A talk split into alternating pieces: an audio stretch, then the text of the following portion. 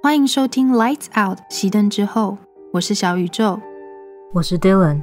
这是一个关于真实犯罪的 Podcast，内容可能包含血腥、暴力、性的描写，或者是比较强烈偏激的用字遣词，还请各位斟酌收听。准备好了吗？Let's talk about true crime。嗨，欢迎回到《Lights Out》熄灯之后第五集，欢迎回来。我听起来好像有点疲惫，嗯，有有一点，有一点，但是你的喉咙还没有完全好啦，对。对啊，虽然说有稍微休息了一阵子，不过我觉得支气管的部分可能都会需要一点点时间啦，就是还是有持续在吃药，所以大家不用担心。没关系，你就施予剪辑的魔法，没有错，就让我把这一些声音都剪辑掉吧，不要残害大家的耳朵。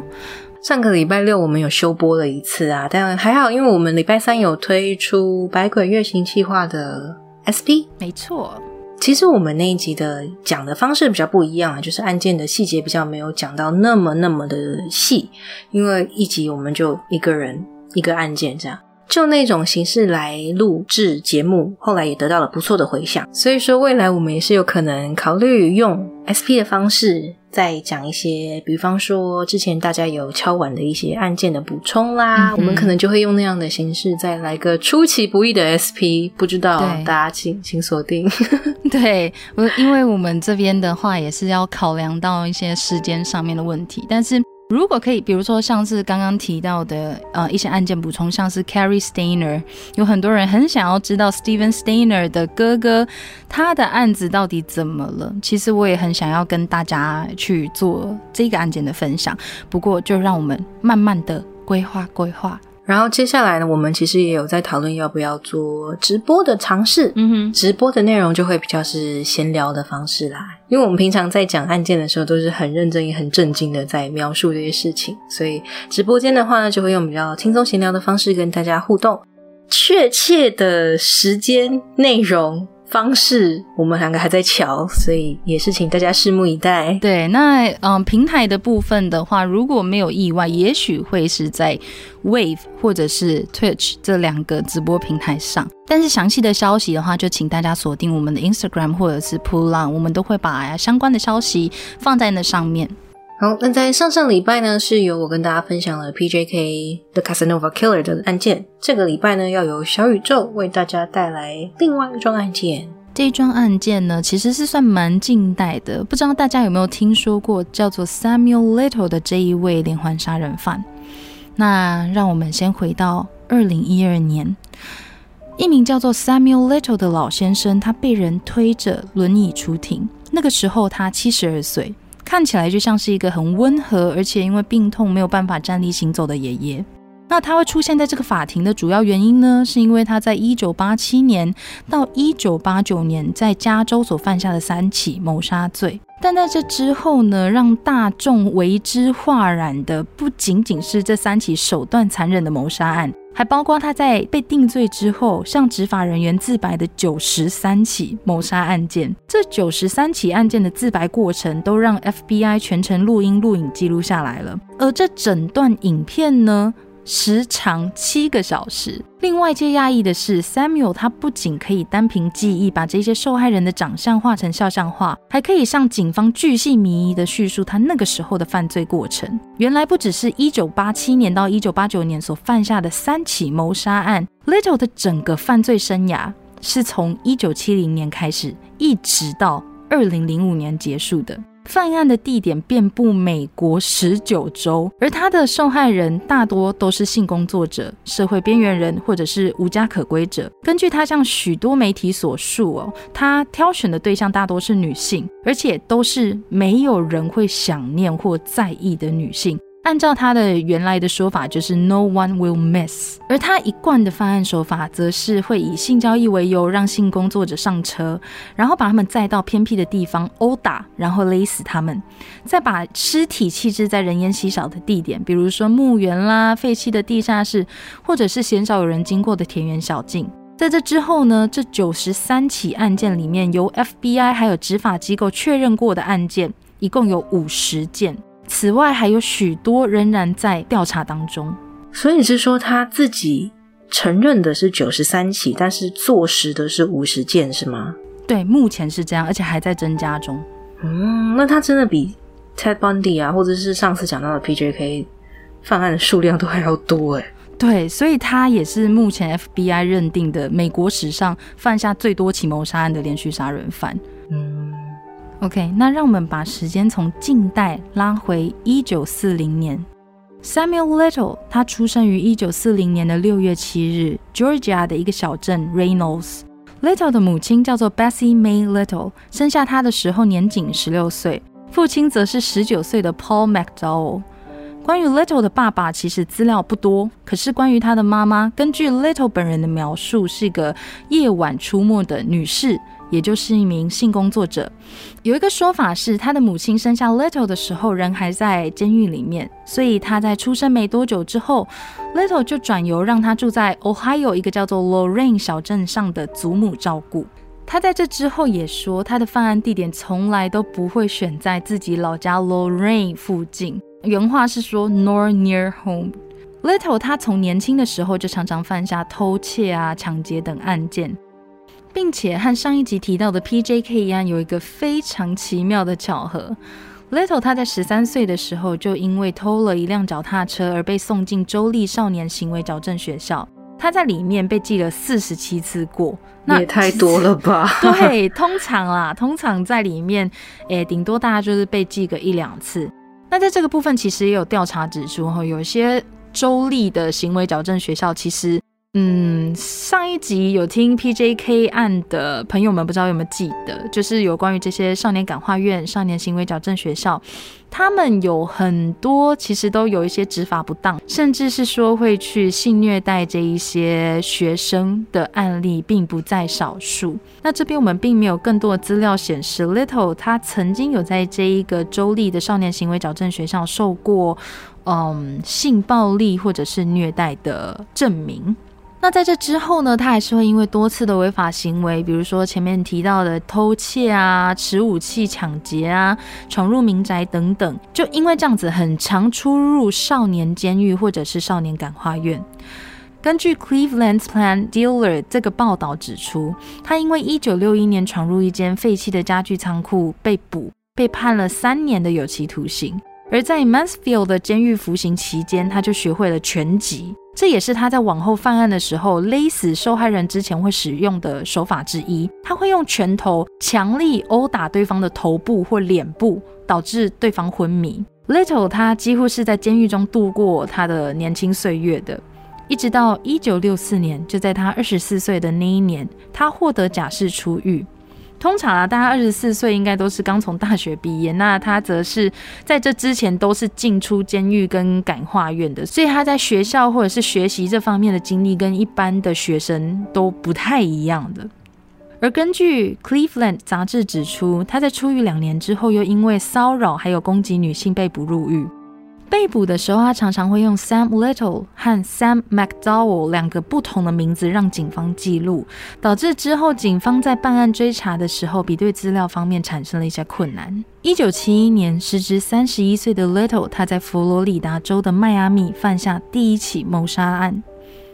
他在一个当地酒吧和一位叫做 Mary Brusley 的女性认识，他载着 Brusley 到郊外。然后把他勒死并弃尸，最后他把尸体埋在一个浅浅的墓里面。随后，Little 在迈阿密又接连犯下多起杀人案件。接着，他回到 Cleveland，在当地他一度因为持械抢劫被捕，可是很快的又被无罪释放。在这之后，他认识了一位叫做 Aurelia Jean Dorsey 的女性。这位女性是一个专业扒手，她教 Little 怎么样不着痕迹的偷东西。而 Dorsey 和 Little 就这样维持了很长一段的男女朋友关系，一直到一九八八年 Dorsey 因病去世为止。那这整个一九七零年代呢，他们两个一起就在美国的中西部啊，还有南部游走，两个人透过偷窃还有一些零工为生。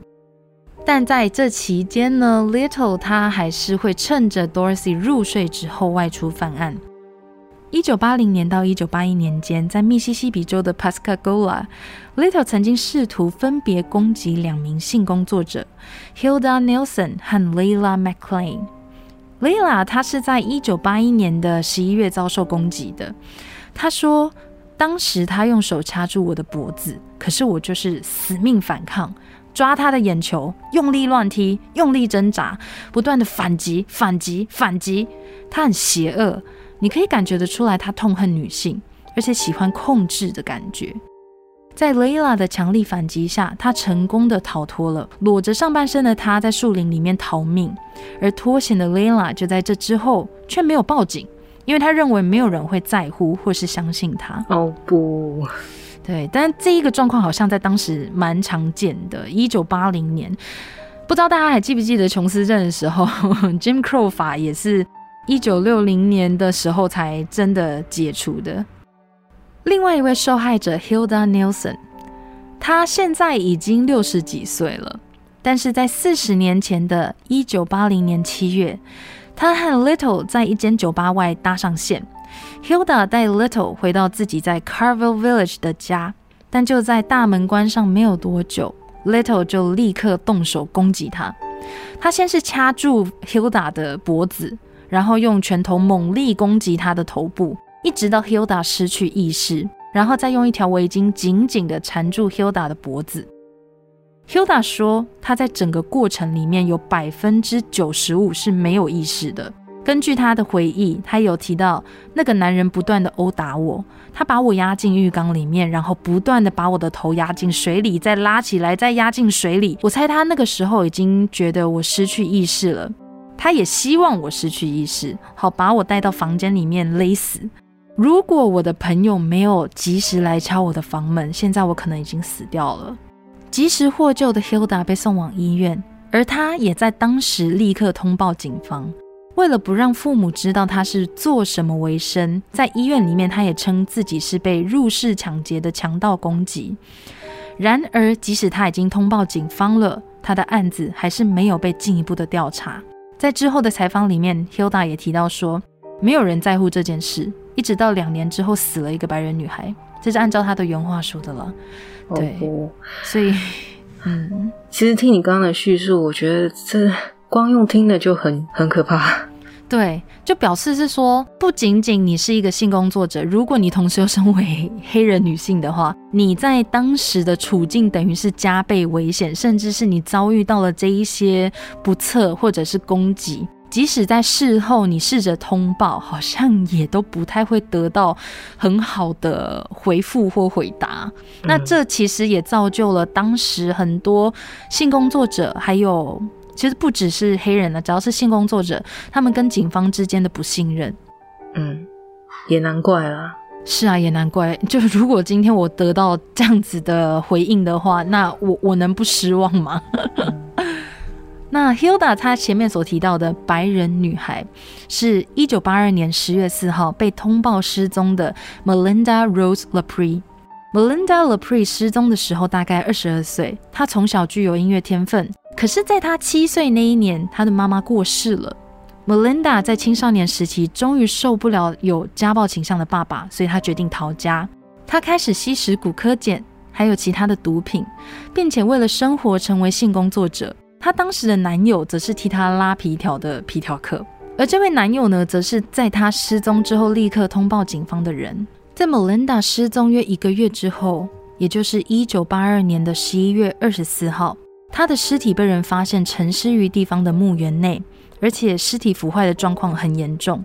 在那个时候，由于没有其他的目击证据，这件事情就被定为悬案。Melinda 的哥哥 Bob Lapre 在之后接受媒体采访的时候，形容他是一个聪明绝顶，而且有极高的音乐天赋。他可以自学任何他想要学会的乐器。在 Melinda 遇害之前，他也刚生下一个小孩，而这个小孩之后就被 Lapre 家收养了。直到 Pascagoula 警局专门调查悬案的警员 Darren Versiga 重启调查。他们征询了几名当时和 Melinda 在同一个街区工作的性工作者，并且从而得知，在他失踪前呢，有一个讲话油嘴滑舌、黑发黑皮肤的男性靠近 Melinda，他提出买春交易，而最一开始 Melinda 是拒绝的，但在男人的劝诱之下，他还是上了陌生男子开的一台棕色旅行车。嫌疑犯的长相以及棕色旅行车这两个线索，就让警方注意到四百三十公里外以西的 Gainesville，在同一年的九月也有发生类似的案件。一九八二年的九月十二日，一名叫做 Patricia Ann Mount 的女性被人发现沉尸在人烟稀少的牧草地。她最后被人目击的地点是在一间酒吧里面。当时酒吧的老板看到 Patricia 和一名黑人男性跳舞，最后他在喝得烂醉的情况下，搭上了男人的棕色旅行车，扬长而去。Gainesville 的警方就请了肖像画家，按照目击者的描述画下了嫌犯的长相以及那台车的样子。而就是因为这张嫌犯的肖像画，还有车子的模拟图，有传到 Pascagoula 警方的手里。才让双方的警方得以将这两起案件串联起来。很快的，他们也将嫌疑人指向了外表相符、也同样拥有棕色旅行车以及前科累累的 Samuel Little 身上。然而，由于那个时候 DNA 的鉴识技术还没有成熟，虽然 Gainesville 警方有在 Patricia 的遗体上采集到疑似 Samuel Little 的毛发。可是单凭外观相似、毛发颜色相同，还有有同样车子这几点，法院还是没有办法把这个人定罪。再说，如果那真的是 Little 的毛发，也有可能是在酒吧里面两个人不小心碰撞到，让 Little 的头发落到了 Patricia 的身上。有鉴于以上种种原因，法庭就只能将 Little 无罪释放了。那么，根据二零一四年 Samuel Little 的自白，有越来越多的悬案逐渐找到了线索，这当中也包括了 Mary Jo Payton。他是一个居无定所也无依无靠、游走在社会边缘的人。因此，当他的尸体在一九八四年的七月四日被一名工人发现沉尸在一个废弃地下室的台阶底下时，没有任何人认得出他。一直到一九九二年，指纹辨识资料库建立完整。Mary Joe Payton 的身份才得以脱离 Jane Doe，也就是无名女尸的这个代号，得到辨识。而 Samuel Little 的犯罪途径，在一九八零年就从东岸一路延伸到了西岸。一九八四年，Little 在圣地亚哥因为两起攻击案件而被起诉，其中一名受害者叫做 Lori Barrows，他在一九八四年的九月二十四日遭受攻击。那个时候他二十二岁，是一名性工作者。在他上了 Samuel Little 的车子之后，Little 很快的把车子开向一处人烟稀少的林间小径。Lori 先是被扔到后座，然后被 Little 用拳头打昏。接着他感受到 Little 压到他身上，并且试图用双手掐死他。他不断在失去意识和恢复意识之间反复往来，一直到他突然觉得自己被推出车外。Samuel Little 以为 Lori 死掉了，所以就把他推下车弃尸。所幸 Lori 他只是被掐晕而已，他躺在原地。根据他所述，有整整三十分钟，Lori 完全不敢动，就怕凶手会回头检查。一直到确定他现在的环境安全之后，Lori 才踉跄起身求救，并且报案。也因为 Lori Barrows 向警方详细的描述，使得执法单位可以更仔细的掌握 Samuel Little 的犯案手法还有习惯。那一直说到这边，可能很多人就会开始想说啊，我们怎么接连讲了很多很多的案件，还有很多很多的受害人跟时间点，这到底是有什么关联性呢？实际上，Lori Barrows 在这之后对这整起事件起了非常关键性的作用。同年十月，隶属于圣地亚哥警局的 Wayne Spees 警员在和搭档前往 Lori 遭受攻击的地点展开例行巡逻的时候，盯上一台停靠在路边的车子。那那一台车子的外观就符合了 Lori 所形容的，是一台 Black Thunderbird。那很常听真实犯罪的朋友们应该都知道，有很多连续杀人犯啊，他们在犯案之后，通常都会回到犯案现场去，不论是去回味，就用他们常说的回味那一个犯案过程以外，也许是因为环境已经足够熟悉了，他们也知道那个地点可能比较少人会经过，所以他们通常都会回去。那么，根据 van 警员所述，那个时候他们在巡逻期间会特地把头灯关掉，所以第一时间他们没有惊动凶手。就在他们靠得足够接近的时候，他们立刻打开大灯，便见到后座有一名男性以半跪的姿态，脸部朝下，双手也好像往下用力压着什么。两名员警下车查看，而后座的男子也立刻下车。这名男子不出所料的，当然就是 Samuel Little。根据 Wayne 警员所述哦，那个时候 Little 的裤子还半挂着，他是一边拉起拉链一边下车的。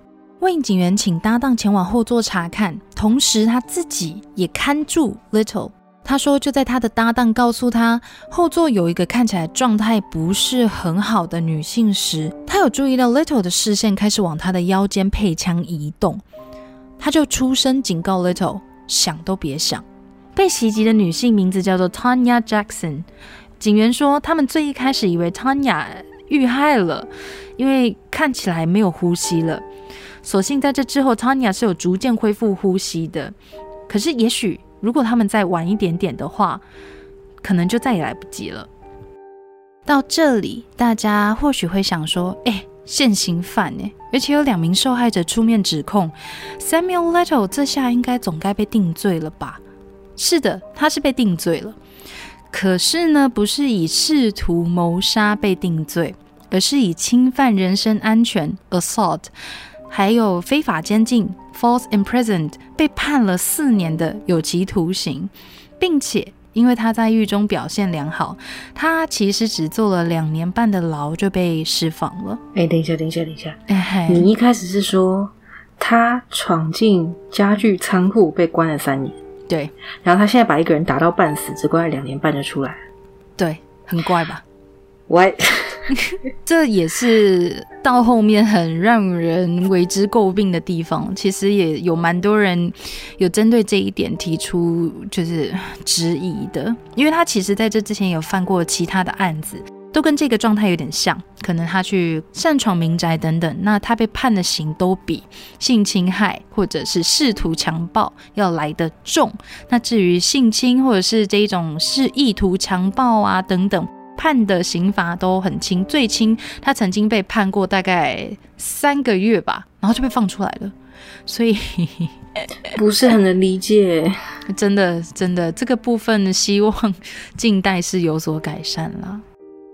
对此，幸存者之一的 Lori Barrows，他在纪录片《Catching a Serial Killer》中表示，这个判决让当时的我感觉到自己毫无价值，好像没有任何人在乎我们是否遭受危险。可是也因为这两起案件，Samuel Little 他必须向执法单位提供他的唾液、还有血液等 DNA 的样本作为资料库的数据之一。那这里小小补充一下，其实一直到一九八六年，DNA 才正式用于美国的犯罪调查里面。一九八七年，DNA 证物才第一次被美国执法单位用于佛罗里达强暴案中。并且透过这个技术将犯人 Tommy Lee Andrews 逮捕到案，并且判以二十二年的有期徒刑。有趣的是，一直到一九九八年呢，FBI 才正式开始使用 DNA 的鉴定技术。为什么？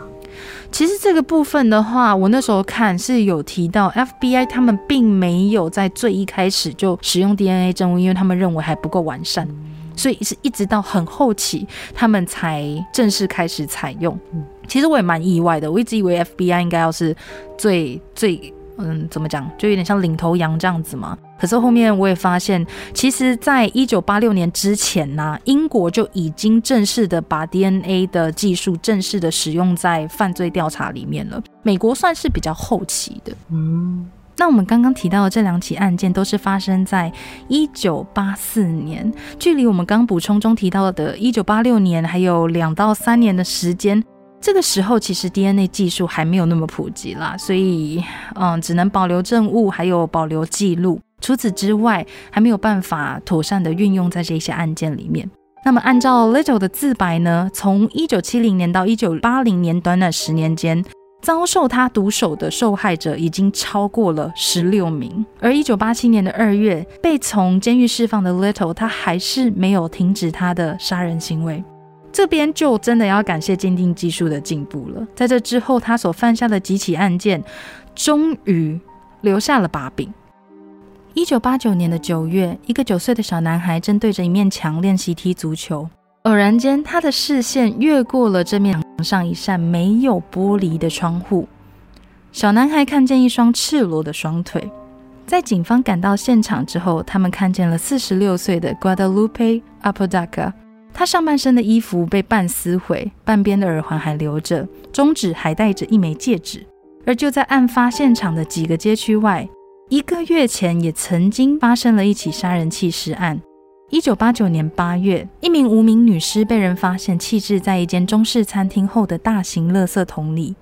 尸体被发现的时候，呈现婴儿蜷曲的形态。因为形体过于消瘦，当时的警方难以辨认这一个尸体的身份。而这名女性就在这之后被确认身份了，是三十六岁的 Audrey Nelson。根据法医的鉴定报告，Audrey 的全身上下都有严重的淤伤，颈部呢则有明显的勒痕。死因被判定为被人徒手勒死。她的手上还有一些旧的烧烫伤痕迹。针孔痕迹，还有许多的刺青，并且有从事性工作的相关记录。当时的法医 Eugene Carpenter 在检验之后发现，死者在遭受攻击期间曾经强烈抵抗，因此在他的指甲内侧有找到一些皮屑。法医就将这一些物证保留了下来，加入资料库，等到 DNA 鉴定技术更加成熟的那一天到来。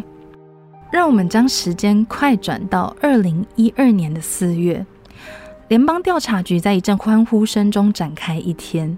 因为他们的 DNA 资料库显示有三起案件的 DNA 证物彼此吻合。没有错，这三起案件中的其中两起，便是前面提到的 Audrey Nelson 和 Guadalupe 两个案件。一九八九年的八月，Audrey Nelson 在反抗过程中用指甲抓下了 Little 的皮肤。同年的九月，警方在 Guadalupe Apodaca 的衣服上面发现了 Little 在上面留下的精液。那么，另外一起呢？另外一起是发生在一九八七年的七月，四十一岁的 Carol Alford 被人发现沉尸于一栋建筑物的走廊。那个时候的监视人员有将 Carol 胸罩上面采集到的 DNA 证据，还有 Carol 指甲里面采到的皮屑。完好的保存下来，并且归档记录。此外，这也需要归功于 FBI 从一九八五年开始的 VICAP 计划。VICAP 全名是 The Violent Criminal Apprehension Program。那这个计划呢，主要是针对暴力案件所设置的，主要是由 FBI 单位建立的共享资源库。而这个资料库呢，能让地方的远景把暴力案件的细节登录进资料库里面。并且这些资源可以和全美的执法单位一起共享。尽管过去十年因为解决众多犯罪而备受称赞，实际上呢，DNA 在许多的悬案里面却没有起到太大的作用。从一九八零年以来，美国就有二十四万起案件，而当中也有部分比较久远的案子，要不是物理证据没有被保留到，不然就是因为时间的关系被破坏了。而 VICAP 计划虽然促使一些传统的调查案件得以顺利进行，但也因为这个资料的输入是自愿性的，如果执法人员不自行把资料输入系统，那么也没有办法像是 Samuel Little 这一个案件，完整的把三起谋杀案串联在一起。简单来说，其实这个案件之所以可以得到这个共通性，都要归功于在这之前有认真的把这些证物做保存，还有登记的这些远景。不然，即使有这样的资料库，没有这些远景的协助跟努力的话，这几起案件到现在也许都会是个谜。嗯哼，我觉得有一部分也是很庆幸这一些，虽然讲很庆幸有点奇怪，但是也是很庆幸这一些。受害人又奋力抵抗。你知道，你刚才讲有几位被害人是因为抵抗，然后有抓到 Samuel 的 Little 的皮肤，有在指甲下面留下皮屑，变成后来的证物嘛？这有让我想到，我很多年前看 CSI，应该是纽约，纽约那一部的时候，它里面有一集，其中有一个警探，他一直在追一个，也是有点像是他命中就是要追这个杀手的那个角色。然后他。最后，这个女警探死掉了，因为她被这个杀手关在一辆车子里面，然后放火把车子烧掉。但是她留下的证据是她拼死最后的力量，在那个车子的一其中有一部分，应该是不知道是皮还是什么，她咬下了一个齿痕，她咬下了一个很深很深的齿痕，然后证明了这个里面的尸体就是她。哦，然后。而且他在生前还留下了一系列线索，所以最后这个人才逮捕归案的。然后当时看到，我真的我就觉得鸡皮疙瘩。对，今天你在说，即便这些证人非常的害怕，在一个极度恐惧的状态之下，他们还是奋力的抵抗了，然后最后留下这些证据，也是我我觉得也是让人要怎么说呢？只能说这一些女女孩子非常的有勇气，对，即使到最后一刻，他们都没有放弃。对。对，因为在那个当下，我相信应该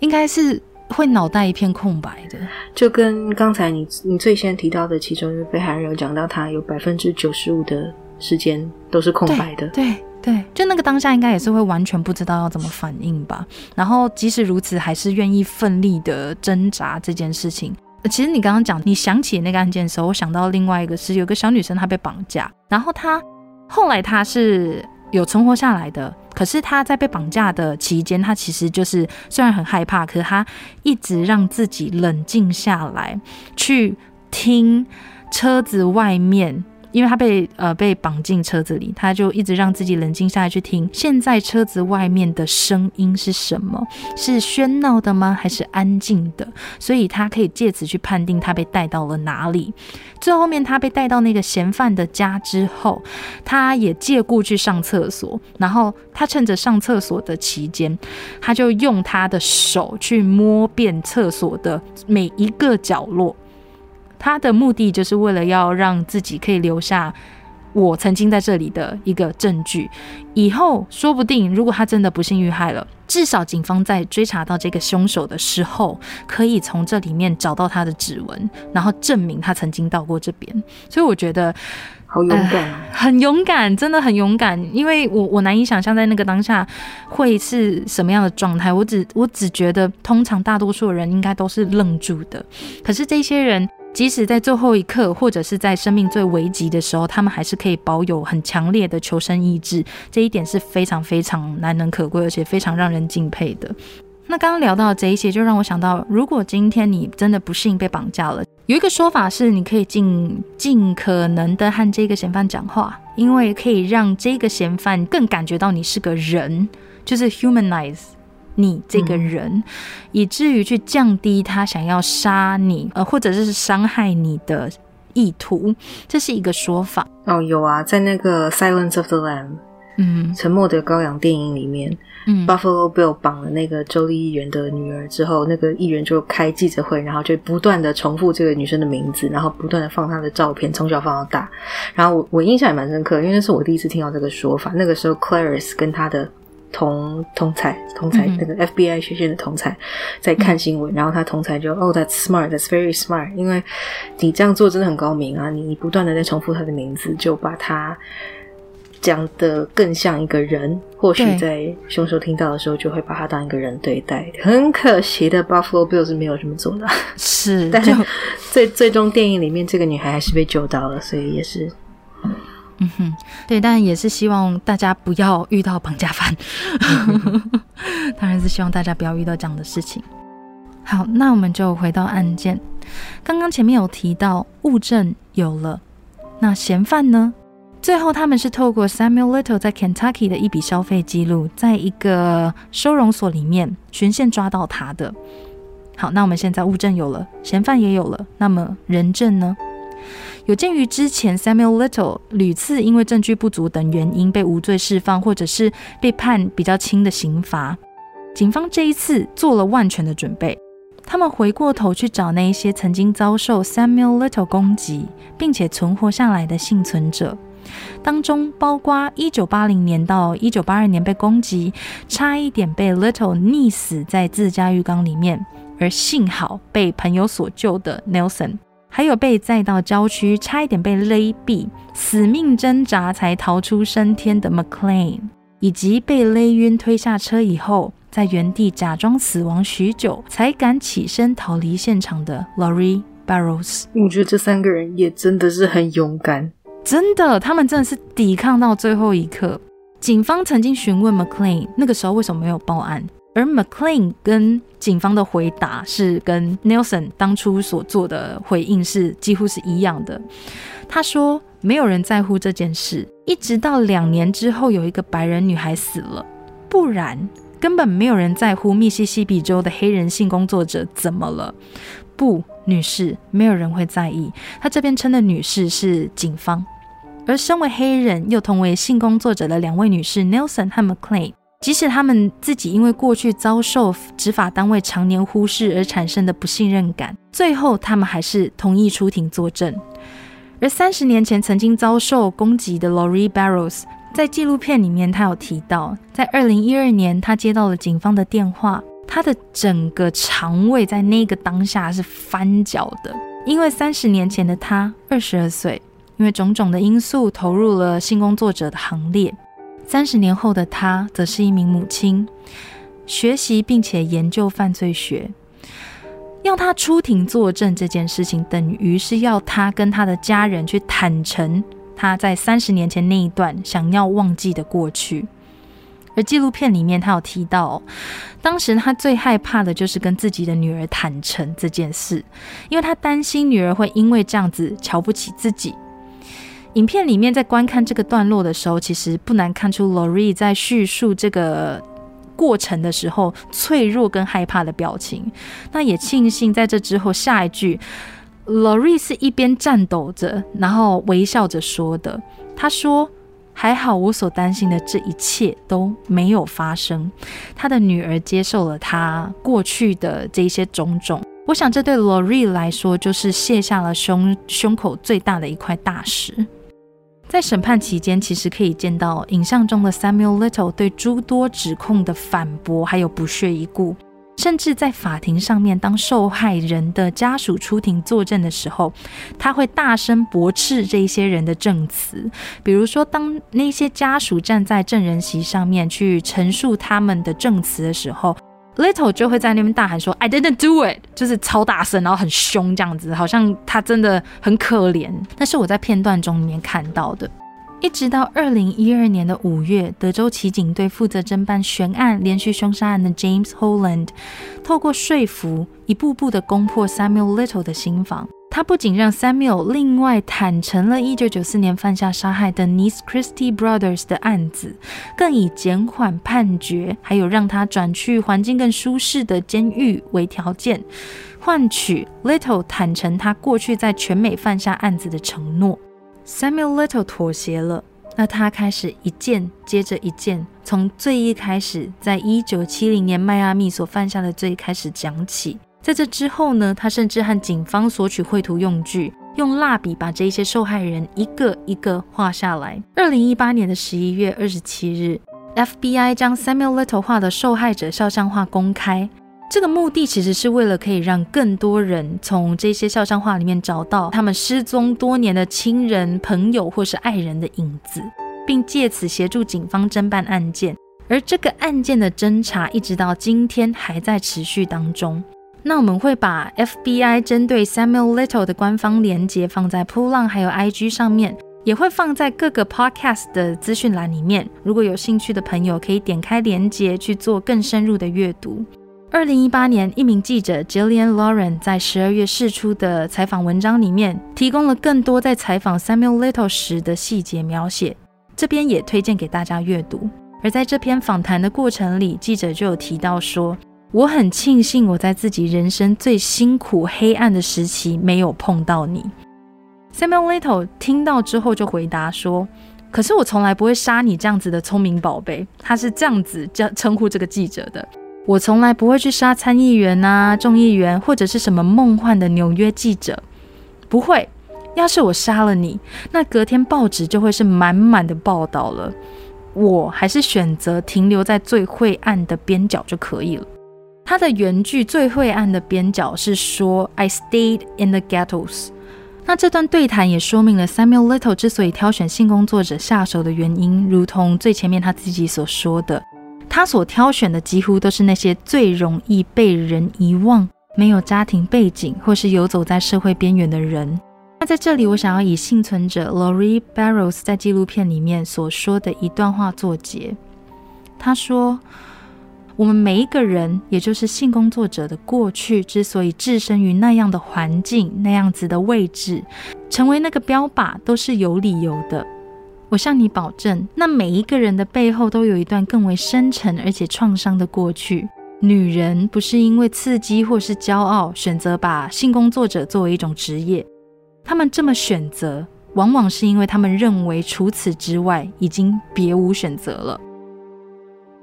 那我这里还想要补充一下哦，就是其实，在 Little 他跟警方的自白影片里面，我有看到他有跟警方坦诚，其实他从十二、十三岁左右，他就会开始对女性的脖子特别感到着迷，甚至会产生生理反应。那在他更小的时候，大概国小的时候，他也曾经被同班的一个。女同学吸引，那个时候他的第一个直觉也是想要碰对方的脖子。那当时警方就问他说：“那你有想要杀对方的念头吗？”他说：“在年纪比较小的时候是没有的，他就只是想碰。”那这个地方其实我就有在想说，会不会是跟他对于人体的某一个部位有一个执念或者是偏好有关？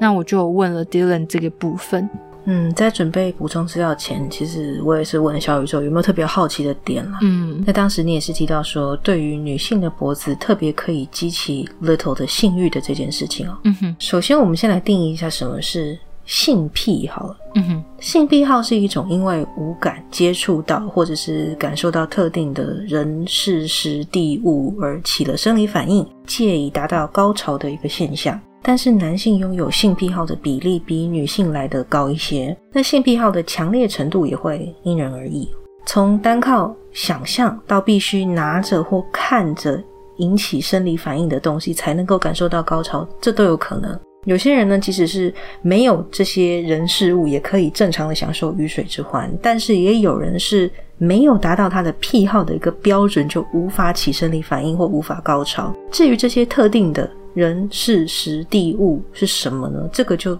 没有真的什么标准答案了。虽然说人几乎可以对任何东西产生性癖好，但根据统计哦，几个最普遍的类别分别有人体部位，比方说手或脚；嗯哼，身体外形，比方说过度肥胖或过度消瘦。或者是有穿环啦、有刺青之类的，另外还有像体液啦、头发啦、特定的服饰，比方说高跟鞋或网袜、布袜，或者是内衣裤。人有性癖其实真的是蛮常见的。嗯，那根据 Digital Hub 在二零一八年的问卷统计，有百分之三十六填写过这个问卷的美国民众都说自己其实是有 specific kink or fetish，就是特殊的性癖好。根据精神疾病诊断及统计手册第五版，也就是 DSM 里面所述，嗯哼，性癖好可以分为两大类，一种是一般类型 （normal philic） 跟异常 （paraphilic）。这里的异常，比方说像偷窥、BDSM、铺路或者窒息等。不是疾病的意思哦，只是这些是异于常人的意思。性癖好的来源到目前为止其实还是众说纷纭。有一些学者认为，可能是在孩童或者是性启蒙的时期有遭受到不当的性对待，比方说性侵害，或者是看到跟接触到不当的性方面的表现。哦，也有一些学者认为，性癖好的起源可以追溯到更早，甚至是跟性本身。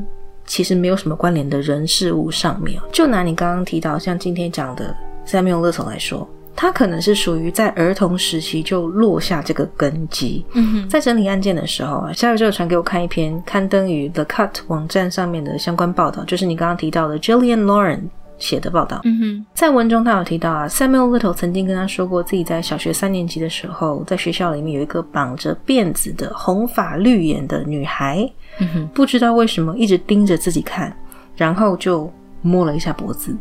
当时或许这个小女孩只是想要抹掉脖子上的汗，或者是脖子痒就摸了一下，嗯，刚好跟 Little 对到眼而已。这个部分因为完全是 Little 的回忆，所以偏差的可能性非常大。总之，那个时候的 Little 虽然对性还不了解，也没有因此起生理反应，但他就是觉得那个小女孩是针对自己做出。摸脖子这个动作，嗯，因为那个小女孩知道这个是自己的弱点，她就在挑衅自己。那个画面跟那个动作就在年幼的 Little 的心里种下了一颗种子。听到这里，你可能会觉得，等一下，那完全就是 Little 的脑内剧场啊！是，对啊，没错，没错，就是啊。是，更甚而，你可能会想到，哎，那我是不是做什么事情，也可能在丝毫不知情的情况下就。正中其他人的性癖红心呢？对，也有可能，这也是有可能的。在健全平衡的性关系当中，当双方都同意去演绎其中一个人或者是彼此的性癖好来增进闺房情趣，并且在采取可能造成单方或者是双方疼痛或伤害的行为前，有先定定好，比方说一个 safe word 的话，就真的一点问题也没有啊。性癖好其实不恶心也不羞耻。是他会不会像 Samuel Little 这个情况下成为问题，就在于持有这个癖好的人会不会采取实际行动，而这些实际行动会不会造成他人的困扰或伤害，是，或者是对自身造成危险。所以在 Little 的这个案件里面，我我想他可能就是对于脖子女性的颈部，这是他的一个性癖好，所以他在犯案的过程当中比较多是采取。勒死的一个方式。嗯哼，其实还有一说，有蛮多连环凶杀案的犯人都是，比方说用 strangulation 勒死，不管是用皮带，或者是用绳子，或者是用塑胶绳，或者是用双手去勒死被害人。我其实一直也有好奇，为什么？后来呢，我忘记是在哪边有读过一篇报道，是说因为 strangulation 勒毙这种方式是一个非常。Personal 非常亲密的夺取他人性命的方法，因为你真的是感受，比方说像 Samuel Little 是用双手去勒人的，对，你是感受到一个人的生命在你的双手当中流失掉的，嗯，这个带给杀手或者是杀人犯当下的那个快感是非常强烈的，嗯哼，嗯哼。那我这里也要稍微补充一下，就因为 Samuel Little 他其实在勒毙这一些受害人的时候，其实是会起生理反应的，所以他实际上有很多次的案件是他会一边一边勒他们，一边就是做出自卫的动作，所以他有另外一个别称叫做 Stroke and Choke Killer。提到 Stroke and Choke 这个部分，我也是有读到说，呃，Samuel Little 其实不会一次就把。受害人勒毙，他是会反反复复的，比方说勒到你快要窒息了、昏过去了，然后就放开他的双手，让你稍微恢复一点呼吸，然后再把你勒勒住。这样反反复复的状态，他就是一直在自慰，让他自己达到延长他这个娱乐的时间。这就是为什么我会把他对于脖子的执念带入一个比较超性癖的方向来走了。对，就像前面所述。其中一位幸存者 Lori Barrows，他也有提到 Samuel Little 在对他呃施暴的时候，也确实不会让他完完全全的窒息，而是会让他意识稍微回来，然后再让他慢慢失去意识。他其实是有提到说，他感受得到 Samuel Little 是享受这个过程的。那除了性癖的部分啊，我也想要来聊聊关于 Samuel Little 为什么距离犯案时间过了十几年，都还可以把案件巨细靡遗的描述出来，甚至是画出蛮精确的被害人的肖像画的这个部分哦。嗯，我有看过网络上有些人推测他可能有 photographic memory 影像式记忆的这个能力。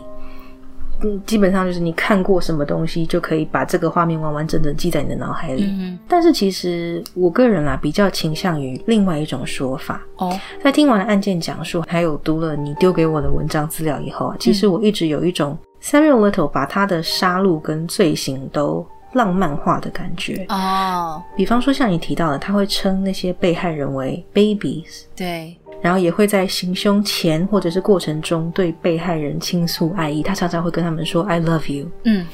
回到刚才提到的那一篇 The Cut 上面的报道当中，有一段很令人感兴趣，这边先读原文给大家哦。He 这里指的是 Little。He told me that no one could understand how much love was in his heart for the women he killed, his babies. Even though he said he felt bad about the pain he put his victims through, thinking about them was the only thing that made him feel alive in his dank cave. 虽然 Little 说对于自己施加于这些女性的痛苦感到难过，但是他也说，没有人明白他有多么深爱着每一位被他杀掉的女人，嗯，那些被他称为宝贝的女人，嗯，而且他不停的去回忆关于这些案件的细节，其实就是唯一让他觉得自己还活着的一个证明跟一个过程啊。嗯哼，你想想看啊，人生当中什么样的记忆是最鲜明的？就是那些带给你最多情绪起伏的。种种，无论好坏。比方说，你会记得在很多年前暗恋的对象面前，你可能滑倒出糗的样子，跟那个丢脸的感觉，也可能会记得你领养第一只宠物的经过，跟它伴随而来的喜悦感。对于 Little 来说，每一次的杀人都带给他生理跟心理方面那一种无法言喻的极端的满足。嗯。他或许不是最后被抓到才开始去回忆过去的，而是在他犯案的这几十年间，就经常回忆跟幻想杀害不同女性的场景。嗯，因为他在这十几年间也不是每一天都犯案嘛，所以在他没有出去犯案的日子里面，也许就是这一些巨细靡遗的回忆画面去陪伴他度过的。嗯哼。那我猜想，杀人带给他除了性方面的快乐之外，也满足了他内心的控制欲。嗯，Little 被心理学家归类于 serial sexual murder，而性暴力或者是性犯罪最常见的伴随的条件就是控制欲跟力量上面的压制。嗯哼，Little 曾经在访谈中提到，自己最想看到的画面就是女人无助的倒在自己怀里哭泣的样子。因为我们现在对于他的过去知道的是少之又少，是，所以无法推断他是不是因为在家里或在学校或在感化院里面曾经有遇到过，比方说控制欲非常强的女性。如果有的话，那他当年所受到的控制跟对待，可能在很多年之后就反噬到了其他无辜的女性的身上，也说不定了。嗯，他的自白也不是每一件案子都能给出非常完整的细节。大多数的案件，Little 都能够说出，比方说犯案时间、被害人的长相、作案过程，还有弃尸地点。对。但是像小宇宙今天提到这几起命案，Little 的记忆却是格外的清晰，也很细腻。没错。在下一集的节目当中，我会针对性幻想 （sexual fantasy） 跟连环杀人犯的关联，再做进一步的讨论。但是今天我就稍微提一下，当前面提到的性癖好。跟幻想这个部分加在一起，如果是像 Samuel Little 一样是带有暴力的、具伤害性的幻想，而且他又已经跨出了那一步去实践自己的幻想之后，他很有可能会不停不停的去犯案，而且每一次的犯行都是有意识或者是下意识的去试图把幻想的画面更完整的呈现出来。嗯，在他的认知里面更接近。幻想的案件，或许就是他记得越清楚的那一些，嗯哼，而这些案件带给他的满足感也就更大。至于这些案件到底是不是完全跟他说的一模一样呢？也不一定啦。毕竟你知道，幻想终究是幻想。是的，所以在他不断的杀人被抓到之后，一直去回忆他过去的那种美好的时光，其实就跟一般人会美化、淡化或者是夸大记忆中的片段一样啊。他的印象也可能不是百分之百精确的。嗯哼，那我在这里也想要稍微补充一点，是我们有附上的那个 FBI 的官方链接里面，他们其实是有试出其他几名受害者肖像画。其实可以从这些肖肖像画里面是可以看得出来，Samuel Little 他在描绘这一些女性的时候，都是以他的视角，就像刚刚 Dylan 提到的。以他浪漫化的视角去把这一些女性的特点，比如说长相方面的特质、气质的特质，去做他他的诠释。所以，就像刚刚 Dylan 在叙述他的幻想的过程里面。会特别，我听到这段时候会特别有感，性因为在看这一些图像的时候，你感觉得出来，Samuel Little 他是确实是看上了，也看中了这一些女性她们身上的某一种特点，不一样的独特的美也说不定，把她们变成了某一种特性。然后再透过绘画的方式转化出来。那在这边，我必须要再说一件事情，是我其实并不太推崇，就是把嗯，因为有些人会觉得说，哇，他很 amazing，就是记忆力很厉害，很棒，甚至是有些人甚至啊会想要购买他的画作，就像是当初 John Wayne Gacy 他也会画画，那有些人就会想要收藏他的画作。那这个部分的话，我个人是不太。推崇这样子的方式，我可以理解有些人想要收藏的心情，可是这一些行为实际上也是喂养了这一些罪犯的一种虚荣心、满足感等等的。对我而言啦，那当然其他人他们有他们的想法嘛，所以这个部分的话是仅止于我个人的观感。嗯，就跟你刚刚说的一样，嗯其实他可以把这么多被害人的模样画出来，而且还是画到家属认得出这些面孔的程度，对，这的确也是很不可思议的能力哦，完全就是以他的视角来看这些女性。嗯哼，好，那最后还有一个想要补充的点是，关于有不少报道都有提到，Little 可能是很标准的 psychopath，、嗯，精，神病态或心理变态。嗯哼，我没有要为他下诊断，因为我不是心理医师，也不是精神科医师，然后也没有跟他面对面访谈过，只是从他的访谈影片跟相关的文字记录中去观察，他确实是有表现出跟 psychopathy 很符合的条件。psychopathy 其实是一种人格障碍，是 personality disorder 的一种，它跟反社会人格障碍 antisocial personality disorder 相似，但是不尽相同。嗯我想要跟大家一起来看一看 Samuel Little 符合哪一些 psychopathy 的标准哦。首先是健谈，他对于那些来访的记者，还有对于那位 Texas Ranger 那个德州的骑警，都非常的可以很流畅的侃侃而谈，而且他说话的感觉非常的柔软，姿态放得非常的软。第二点呢是 superficial charm，他们是很有表面的魅力的。嗯，就跟许多目击者描述的一样，Little 其实年轻的时候看起来是一个蛮吸引人的人，长相蛮端正的，嗯哼，，对。而且 Jillian Lauren 这个记者再去跟他采访的时候，他第一印象是觉得这个人好像说话起来是很友善的，是很像是在跟邻居讲话的那种嗯氛围。第三点呢是 grandiosity，他们对于自己的认知是很膨胀的。比方说，他曾经在访谈中有说过，他认为自己是神派来让这些被害的女士们从人生中的痛苦解脱的，Yeah, 但他也曾经说过自己是恶魔的化身。嗯所以这个是很对自己一个很膨胀的认知。第四点呢是 pathological lying 跟 manipulation，会不断的说谎，而且会想要去操纵他人的想法。就比方说，Jillian Lauren 也有写到，Little 有时候不会完全诚实的回答他的问题，嗯而且他常常会提醒这个记者说，他才是主导对话的人。他会做出比方说像是对记者挥空拳，就打到对记者很近的那个距离，但是不会真的打到记者的那个动作，去宣示我才是这个对话的领导。另外呢是 no sense of guilt or remorse，没有罪恶感或悲悯之心。这一点在他的自白录像带中真的是清楚明白。嗯哼，因为在谈到案件的细节的时候，Little 几乎都是笑着讲的，而且他的语调、神情跟肢体动作其实都很放松，对，甚至是有点轻快。他的眼神也是蛮明亮的。嗯再来呢，就是 stimulus-inducing risky lifestyle，高风险、高刺激的生活。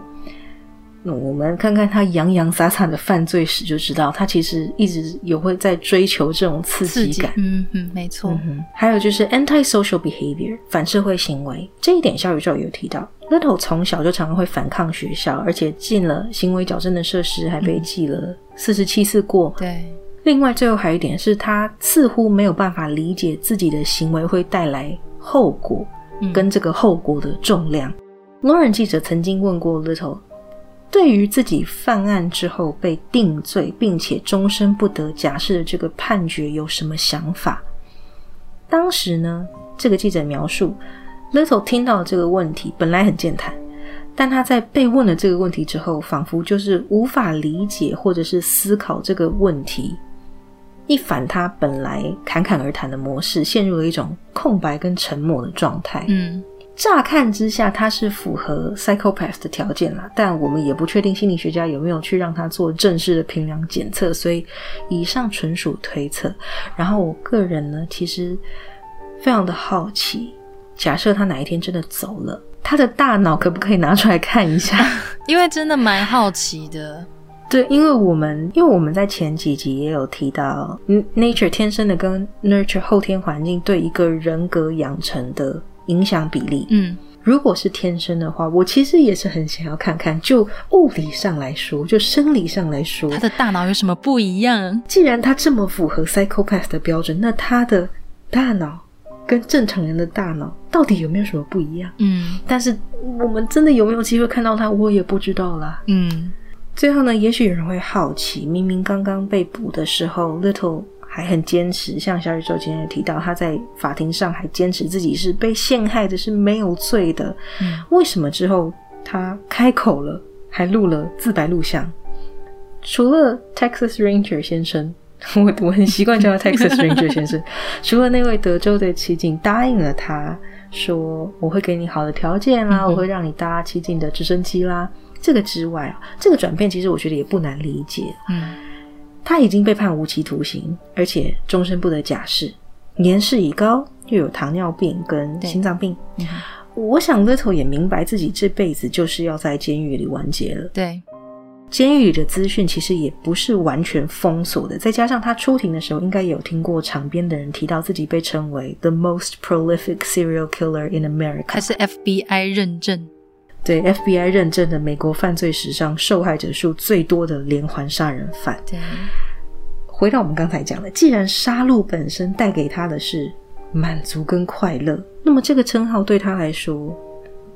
应该就像赞美那样吧？就有点像是颁了一个奖章给他，对他而言啦，对他而言，对啊，那他现在能做的就是在监狱画画，回忆过去。那不如就说出来吧，因为这样做也是让他声名大噪，不是吗？嗯哼，或许他就是想到了这一点了，因为他很狡猾嘛，嗯，他也许就是想到这一点，然后抱着一个 I've got nothing to lose 的心态，才把自己的犯案过程陆陆续续的说出来。毕竟你想想看，都已经无期徒刑了，那再多判个十年、二十年又有什么差呢？而且以他的身体状况来说，他连自己能不能活到那个时候都不知道吧？嗯，就我个人认为啦，他完全没有受到应得的惩罚。是，但你要问我什么才是这样一个人应得的惩罚？我说真的，我也不知道。而他现在在做的，说出他的犯行，这行为说赎罪也不是，是，因为他压根就不认错，不觉得自己有错。对不认罪的人要怎么赎罪？嗯，那或许就像现在 FBI 在做的，致力于找出并且坐实 Samuel Little 所犯下的每一桩罪行，让每一个亡魂得以有一个最终的落幕，对，就已经是最好的结局了而。且还有很多家属在等，对啊，没有错。至于他这个人，我觉得他这一生，你要处罚他吗？好像没有什么事情是罚得到他的。对他来说也无所谓啊，因为就像是刚刚 Dylan 所说的，他不在乎接下来会加诸在他身上的那些刑刑罚刑责。那这边就特别需要提到，在《Catching a Serial Killer》的影集最后面，其实主持人是有特别问俄亥俄州的特别侦查警长 Rick Bell。他问说：“既然现在 Samuel Little 已经被判了这么多年的有期徒刑，那也被定了这么多项罪，几乎就不会被放出来，那为什么他们不放弃？”Rick Bell 就回答说：“因为他们不希望 Samuel Little 会像过去那样认为自己犯下的罪可以像以前那样被带过，即使对 Samuel Little 来说，也许他觉得无所谓，但是他们还有更多更多需要去厘清的案子。再来就是刚刚提到的，其实还有很多家属在等。遇害的那一些受害者，他们所遭受的过程，他们认为需要得到一个完整的解释。一来也是对家属有一个比较安慰的结果，应该这么说。在最后的最后，我想要补充另外一个 Samuel Little 所犯下的案子，是在一九九六年的一月三十一日。那个时候还有一起凶手未明的凶杀案，而地点是发生在 Louisiana 的 Opelousas。受害者是年仅二十四岁的 Melissa Thomas，她被人发现沉尸在一座墓园里面，而这座墓园距离她的家只有半公里远。遇害前呢，她为了要去附近的商店买烟，所以外出，没想到就因为这样子再也没有回到家了。那跟其他的受害者身份有一点点的不一样。Melissa 她是出生于一个关系非常紧密的家庭，而她也并不是性工作者。那根据 Melissa 的兄弟姐妹所述，这起案件其实是直接把整个家庭撕裂的，